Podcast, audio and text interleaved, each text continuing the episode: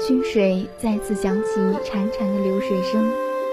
青山之上的冰雪渐渐融化，流入曲水里，碰到岸边苍老的磐石就碎裂开去，成为细小的碎片，最终随着水流消失在看不见的烟色飘渺。年复一年的春天呀，总是如约而至。带来袭人暖意，正如这河畔垂钓的老叟，已不知穷穷而立了几载光阴。那双从肤白如玉熬到了风干树皮，那满头的愁思，早已出卖了他的年纪。没有人知道他的来历，也没有人来打扰他的垂钓。他也曾是英武的少年。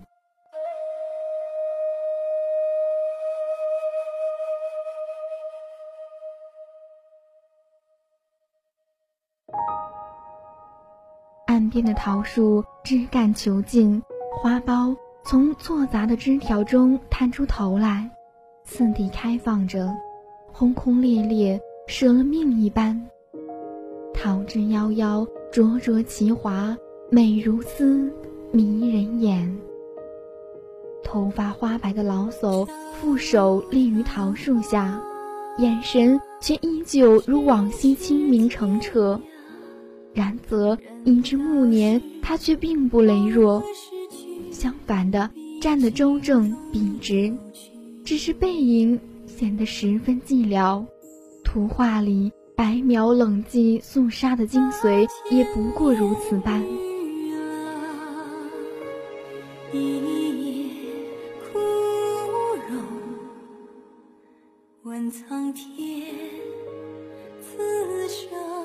你。如今是鱼还是为人？你若为人，又会到了哪里？你是去了何处啊？一声追问，今不可闻。老叟沉沉地叹了一口气，眼角甚是失落与无奈。他苍老的问声掷地，却没有回应。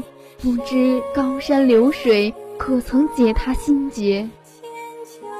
蒹葭苍苍，白露为霜。所谓伊人，在水一方。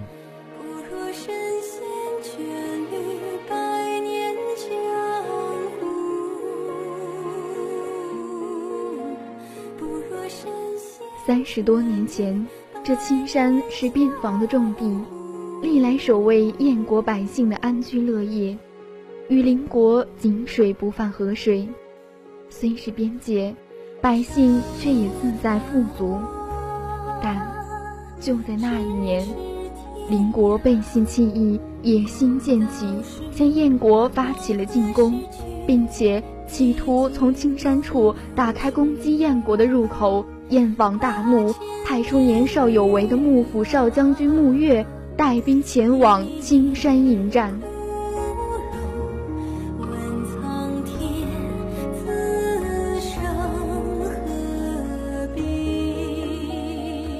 大敌当前，我边疆国土堪忧，百姓民不聊生，怨声四起。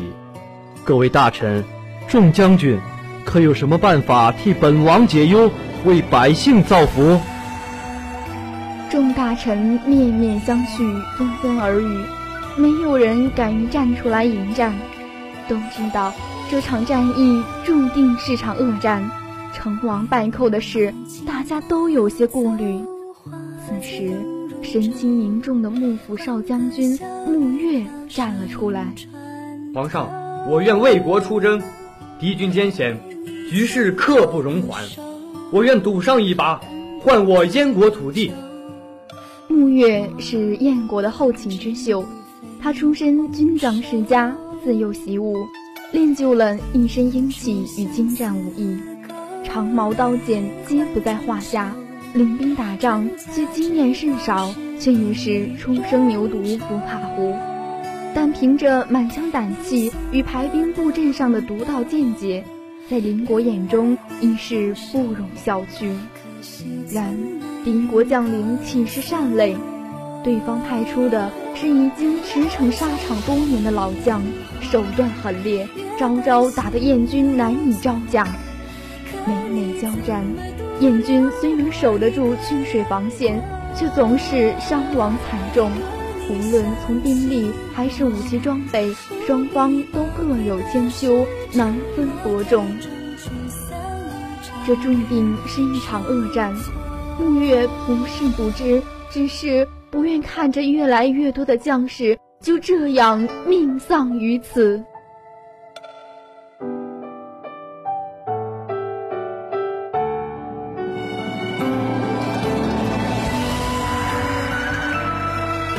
青山曲水，大好景色不应是如此啊！沐月心急如焚，他心忧国家，更心系弟兄。他知道是该做了断的时候了，至关重要的那一战，他要亲自带兵上阵。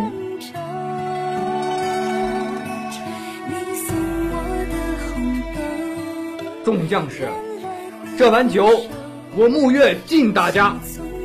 此战非凶即险，只是我军不能眼睁睁看着这大好河山被敌国掠去啊！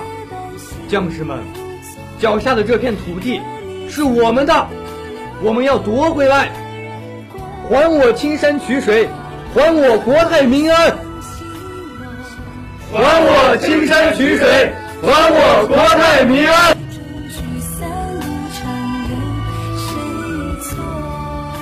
兄弟们，干了这碗酒，干，干！马蹄声声，战鼓雷鸣，激烈的战斗让他近乎杀红了眼睛。他知道自己是军队的标杆，他不倒下，军队的士气就一直在。但无论怎样抵抗厮杀，还是一招不慎，被敌国将领挑落马下。那把利如闪电、快如风疾的剑，直直地刺向他的后背，他败了，彻彻底底的败了。失去意识的前一刻，沐月蔑视着眼前的敌人，心向了一声。他不肯相信眼前的结局，竟也不得不信。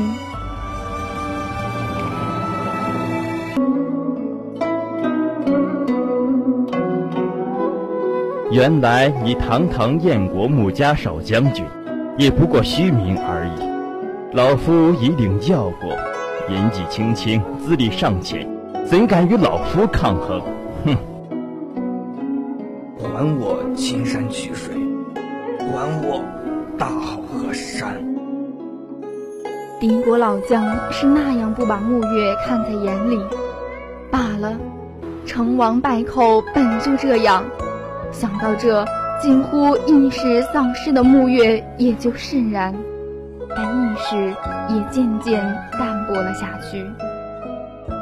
厮杀后的战场满目疮痍，累累白骨杂乱地堆积在曲水岸边，芦苇飘摇着，因为剑上的热血变得沉重弯曲，甚是阴森骇人。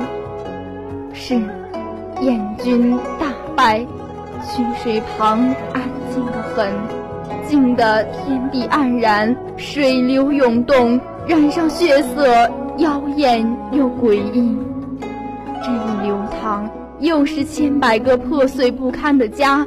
这就是战争，人是主导，每一个人都妄想将个人的意志强加给大地，然而承受这万籁俱寂的。永远只能是自己，多么悲哀又无可奈何！这零落的场面，似是向人们宣示着天地自然的不满与苛责。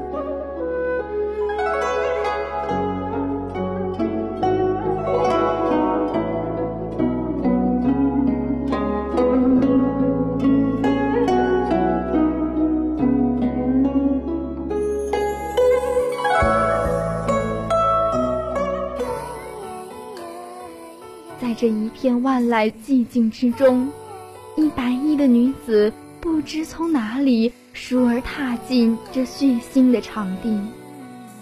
她一身素净的蓝白衣裳，满头长发也是白色，姣好的面容，纯净，太过纯净。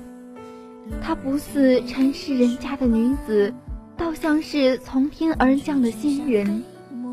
她穿着曳地的长裙，走过这满目的荒凉惨烈，走到墓月旁边时，她静默地站了须臾，不知何时起，竟也生了心痛的感觉。她慢慢蹲了下去。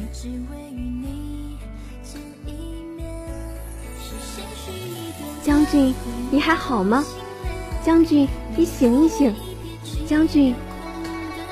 沐月醒来的时候，觉得身上哪里都很疼，像被剑穿透一样。他花了好一阵儿，才将自己从绵延的噩梦里拉出来。他还记得这场战争的残酷无情，他记得自己的军队败了。即使年纪轻轻，就已立下赫赫战功，对于这么多士兵的牺牲，他仍然无法用一句。胜败乃兵家常事，来安慰自己。胜败乃兵家常事，呵，这七个字到底有什么用？不过是苟活的人为自己苟活胡拼乱凑的借口罢了。想着想着，这堂堂青史男儿竟也落泪了。不觉间，额上有丝丝清凉传来。似是有人在用溪水擦拭他的眉间。穆月原以为是自己被副将救回了军营，但瞬间明白过来，身下是坚硬的石子儿，这不是军营。他拼力睁开眼睛，不假思索抓住面前人的手，抽出腰间的短刀，抵在来人颈间，怒目看去。你是何人？要对我做什么？是不是那几军太监来的？说。那女子害怕极了，竟也忘了挣扎，只是呆呆望着眼前这英武的男子。不要杀我！不要！我，我是我是没有恶意的。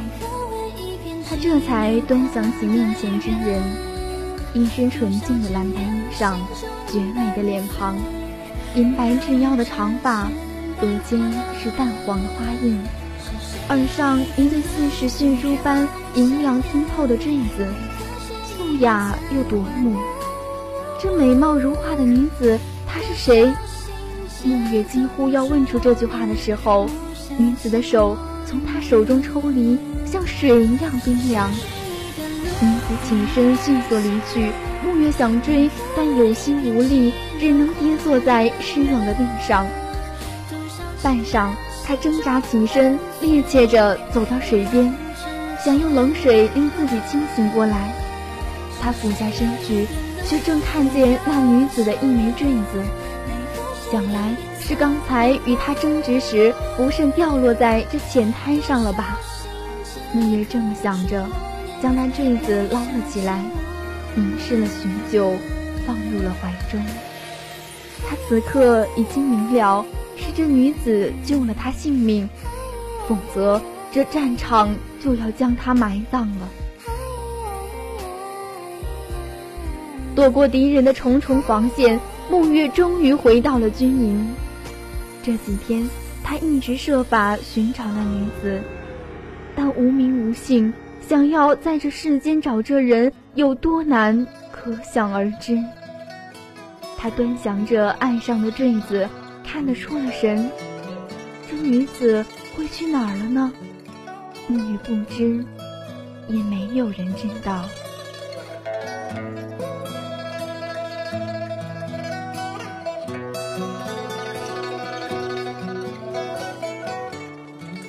多么美的女子啊！蒹葭苍苍，白露为霜。所谓伊人，在水一方。是呀。多么美的女子啊！不曾留下只言片语的女子，就像水一样行踪无迹的女子。少将军，是副将。进来。沐月收回了视线。副将卷帘进帐，低头禀报：“在下已经细细打探过，但当地渔人都说从未见过那位姑娘。”沐月心中心急晦暗下去，突然很不想听人说话。可那副相接着说：“倒是李老儿说，日前捕得一尾罕见百里，定要送来与将军补补身子。”说着便让厨子盛上一碗汤来。厨下已将百里做成羹汤。将军趁热吃了吧。为寻得那女子，沐月做什么都觉得心思寥寥。听厨子这么说，他接过汤送至嘴边，吩咐了句：“替我送些银两给李老儿，另外找个画师过来。”遵命。副将领命，退了出去。沐月分了神，仍去看那坠子。他究竟是何人？为何会毫发无伤地出现在曲水岸边？他叫做什么？家在哪里？这么想着，不觉间汤已见了底。沐月随意将碗放在岸上，可又一惊觉，不对，哪里不对？他向碗里看了一眼，这一瞥令沐月心肠翻涌，那碗底。竟是那女子的另一枚坠子，如血珠般银亮剔透，与岸上那枚一模一样。这，这是沐月吐了，怪不得他那一身蓝白衣裳那样素净，不染尘埃，头发也是银白色，手那么冰凉，一切都了然了。他就是那位百里呀，可能是心绪太过激动，又太过伤心，沐月竟昏了过去。这一病就是大半个月，半月后醒过来，才知那厨子和李老儿都已被副将处死。敌国即将攻破青山的最后一道防线，形势危急，沐月已心如死灰，便再也不再惧怕什么。他带兵布阵，破釜沉舟的杀心一起，竟然在短短一月内将邻国大军攻回。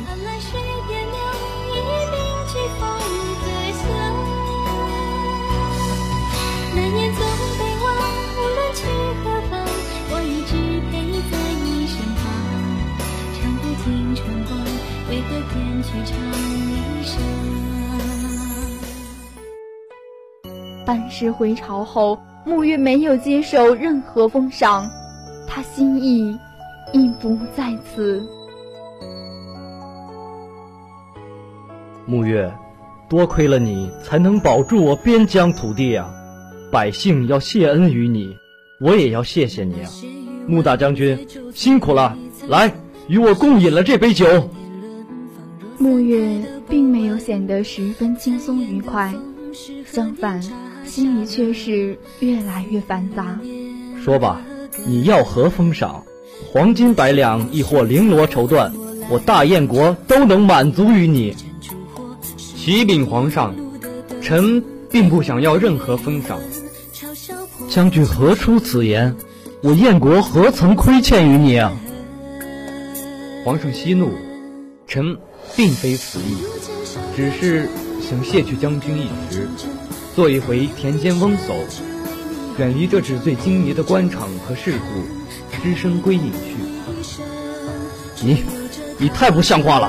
我燕国培养了你这等人才，是为了让你为国效力、为国尽忠的。你，你却要做一田间翁叟，你对得起我吗？皇上，臣并非不知这些，臣也曾想过为国而死。鞠躬尽瘁，只是心里有些事解不开，放不下。我我心意已不在此，求皇上放我一马，成全我吧。燕王哪里肯放他走？但最终竟在与沐月的对峙中败下阵来。罢了，罢了，看在你为国效力、打败敌国的战绩上，你走吧。末了，皇上还是答应了穆月这任谁也猜不透的请求。穆月卸任后，一个人去了青山，在那里住了下来。他最终找了一个技艺精湛的画师，凭着技艺令那画师为他画了一幅像。只是那时他的眼神那么清冽，欲言又止的眼神，却怎么也画不出来。那画师已画了逾百幅画卷，一只一幅略合木月心意。无论如何，也不可能画出来那女子，毕竟那画中不是她，她只在木月一人的飘忽思绪里萦然。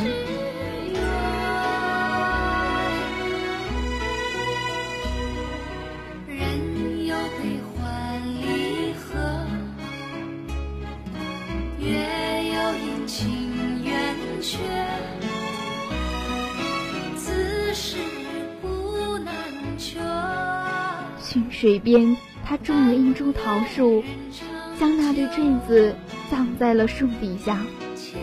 岸边芦苇绿了又黄，黄了又绿，芦花开了又败，败了又开。多少年了，还是只木月一人欣赏着眼前的光景更迭，只应了那句：“年年岁岁花相似。”岁岁年年人不同，那女子还在沐月的心绪中好好收藏。只是沐月再也不曾见过那样一个女子了。素净的衣裙，银白未束的头发，如血珠一样的坠子，额间淡黄色的花印，那清丽的眼神再也不见了，再也未。曾见。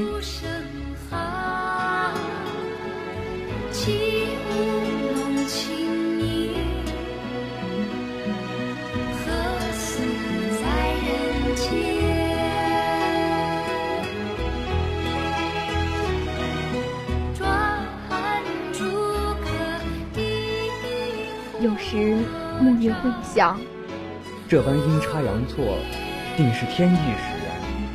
是天意令我抱憾终生啊！或许是天意吧，否则她会是渔家女，或是采莲女，乘一艘船轻缓驶来，告诉她她姓甚名谁，年方几何。只是再也不能，从来也不能。河上偶然有渔家女撑船来去，暮月。下意识引起了那首古老的《蒹葭》。蒹葭苍苍，白露为霜。所谓伊人，在水一方。溯洄从之，道阻且长；溯游从之，宛在水中央。蒹葭萋萋，白露未晞。所谓伊人，在水之湄。溯洄从之，道阻且跻；溯游从之，宛在水中坻。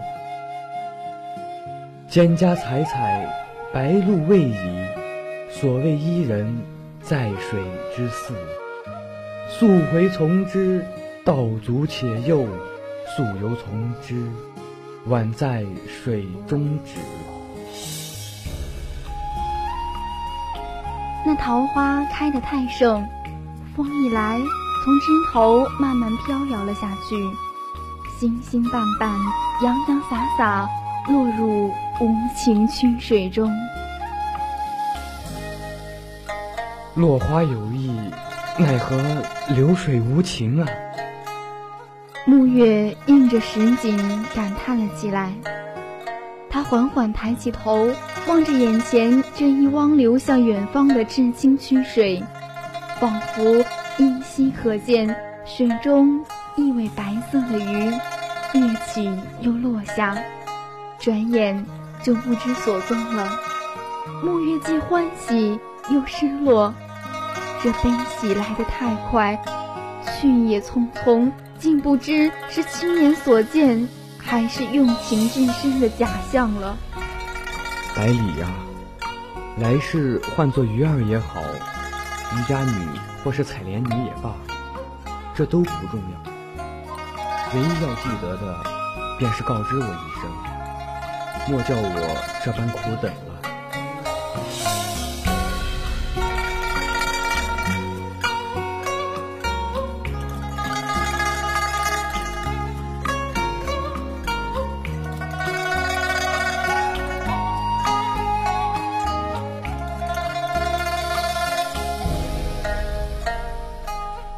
春去秋来，曲水冰了又融，融了又冰。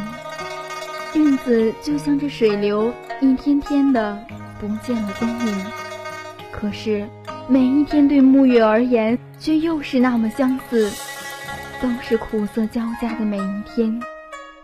一世只等一位归人，情意深切，也不过至此而已。却。萧索几何，也是这般光景。末了，老叟似乎又吟起了那首诗：“蒹葭苍苍，白露为霜。”